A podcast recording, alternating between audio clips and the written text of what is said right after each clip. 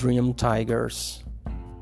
En la infancia yo ejercí con fervor la adoración del tigre, no el tigre overo de los camalotes de Paraná y de la confusión amazónica, sino el tigre rayado, asiático, real, que solo pueden afrontar los hombres de guerra sobre un castillo encima de un elefante.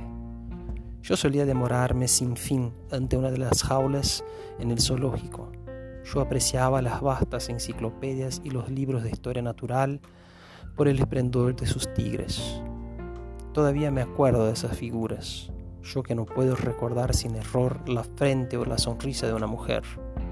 Pasó la infancia, caducaron los tigres y su pasión, pero todavía están en mis sueños.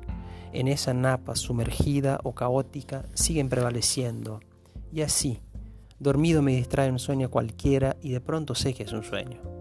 Suelo pensar entonces, este es un sueño, una pura diversión de mi voluntad, y ya que tengo un ilimitado poder, voy a causar un tigre.